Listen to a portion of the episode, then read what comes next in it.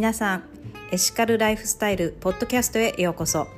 この番組はエクアドルに来て人にも環境にも動物にも優しいエシカルライフスタイルに目覚めた私が同じくエシカルな生き方に興味のある皆さんにエクアドルでの生活について交えながらエコな暮らしを楽しむための情報とマインドセットについてお話しするポッドキャストです。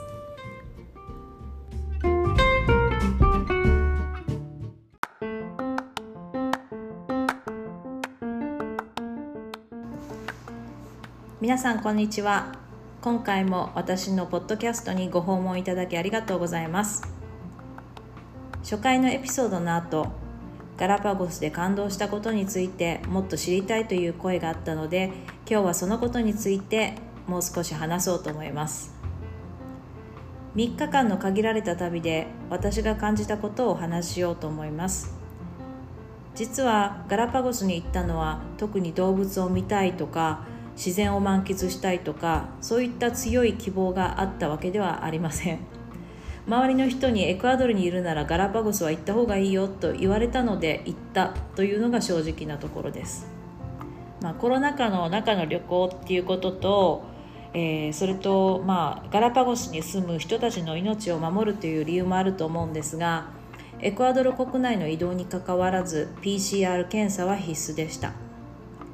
その他にも通常の旅行の時のチェックインと違って空港内にあるガラパゴス管理庁の小さな窓口で入島管理料の 10, 10ドルを払って入島に必要なカードをもらって荷物の検査をする、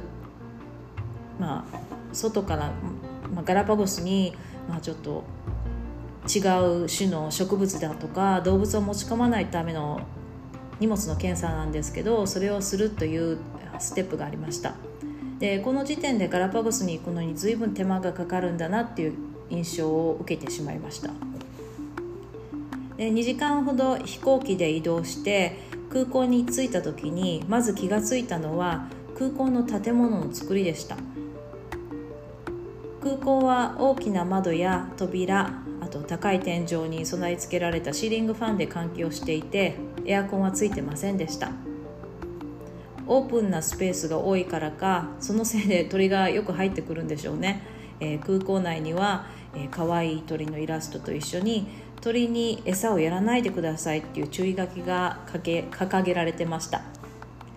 でまあそこでもあの空港でもねあの外国人は100ドルくらいの国立公園入園料っていうのを払わないといけません。でちなみにエクアドル人は入園料が6ドルだそうです。まあ外国の方からするとガラパゴス、まあ、エクアドルに行くのもすごい時間かかるのにそこからガラパゴスに行くのも手間がかかるしお金もかかるっていう印象ですよね。もうその時点ですごいハードルが高いっていうふうに私は思いました。でもそのハードルの高さにも理由があって多分それぐらい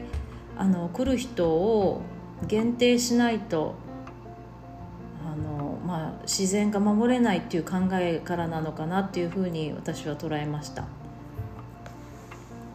で、えー、空港を出てからホテルにある島に着くまで車とボートを乗り継いでったんですけどその間にもあの人間や車の通り道のすぐそばで陸陸イグアナがあの逃げないでじーっと座ってたり船着き場にアザラシが人間と一緒にベンチで寝てたりでホテルの入り口でもわずか1メートルも離れてない離れていないところでウミイグアナのメスが産卵してたりもうホテルへの移動の間ももう感動しきりでした。でもう島に着いてから1時間も経たないうちにもう虜になってしまいました。もうガラパゴスファンになってしまいました。でホテルに着いてからも、まあ、外のパティオプールのそばのパティオ席であのランチを食べてたんですけど、まあ、鳥がそばまで寄ってきたり、えー、目の前のプールに鳥が飛んできて人間を恐れることなく悠々と泳いでたり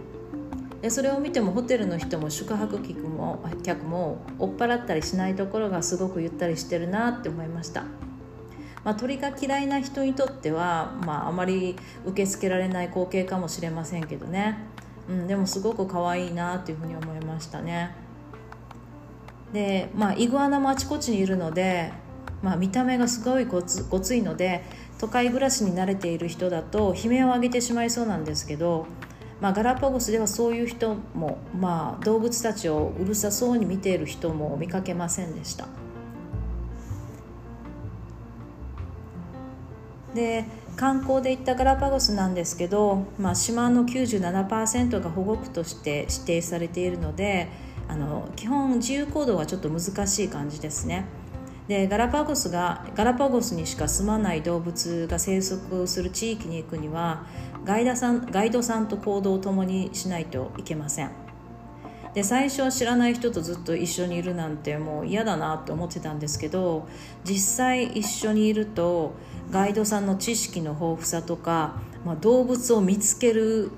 あの目の良さとかまあ、説明がすごくためになるし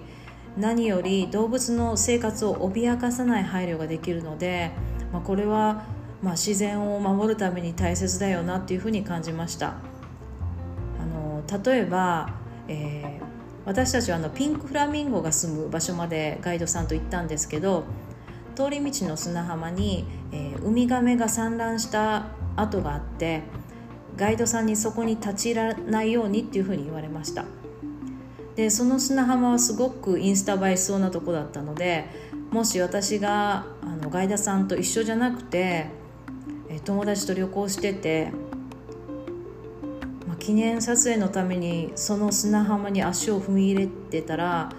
ウミガメの卵を踏み潰してたかもしれないと思うとすごくゾッとしました。まあ、そんな通り道を経て見に見に行ったのピンクフラミンゴもすごく色が綺麗で人間を恐れることなくマイペースで水中の餌を食べ続けてたんですけれどもあの私たちが見てるそばででその光景を見ながらガイドさんが言ってたのがそのあのフラミンゴの綺麗なピンク色も水中の微生物の質が一定だから保たれていてそのバランスが壊れると綺麗な羽毛の色も変わってしまうかもしれないって言ってたのが印象的でした。その時にあのプラスチックごみとかそういった人間が捨ててしまうものが海や陸の動物に与えてしまう悪影響なものをあの真剣に考え始めました。ガラパゴスの名前の由来は鳥にあと島に生息するガラパゴスに由来するそうです。もうそのゾウガメもたくさん種類が以前はあったようなんですけど1718世紀にスペインに征服されて船乗りの食料として大量捕獲されたり島への入植者が食料として使うために絶滅に追いやるレベルまで殺してしまって今は種類が少なくなってるそうです。今ではダーウィン研究所というところで残された種を守るためにゾウガメの子ガメを数年育てた後自然にのすの自然に戻す活動を行っているそうです。残念ながら私はその時のガラパゴス旅行ではゾウガメを見ることができなかったのですが次回はもっと時間をとって、えー、ゾウガメにも会いに行きたいと思ってます。そんな風に保護に取り組んでにもかかわらずこの間ラップに子ガメを、えー、何十匹かぐるぐる巻きにして不法にガラパゴスから持ち出そうとした人が逮捕されたっていうニュースが目に入ってきてすごく悲しくなりました。でそのうちの何匹はもう死んでたそうです。あとガラパゴスに住むサムのサメのフカヒレの目的フカヒレを取る目的で違法操業もあったりとか、うん、本当に人間ってなんか身勝手だなっていうふうに思いました。ね、でガラパゴスにいる動物たちのあの安心しきった顔で人間を見る表情とかあの、まあ、そこに動物がいても特に気にすることなく普段通りの生活を続ける人たちその関係を見ると、まあ、これが私たちが目指すべき世界じゃないかなってあの大げさに思われるかもしれませんが強く感じました。よく時代遅れとか立ち遅れた状況を示すあの状況を示すあの比喩でなんかガラパゴス化とかガラパゴス状態という表現を使うのをたまに耳にたまに耳にするんですけどそれは全然逆でもうガラパゴスから学ぶことってすごくたくさんあると思います。まあねあのガラパゴスもエクアドルも遠いので多くの人はなかなか行く機会がないと思うんですけれども動物と人間がお互いをリスペクトしてお互いのペースを保ちながら生きる世界ぜひ想像してみてください、私がガラパゴスで見た無邪気にくつろぐ動物たちの写真やビデオを、えー、インスタにもたまにアップしています。興味のある方は概要欄に貼ってあるリンクからぜひご訪問ください。それでは今日も最後までお聴きいただきありがとうございました。良い一日をお過ごしください。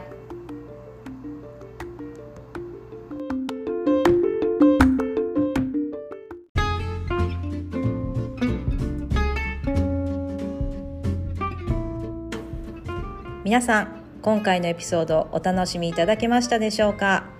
ポッドキャストで話したエピソードに関するブログや写真をノートやインスタに掲載しています概要欄にリンクを載せていますのでぜひチェックしてくださいねそれではまた皆さんにお耳にかかれますことを楽しみにしておりますそれでは Have a nice day! Bye!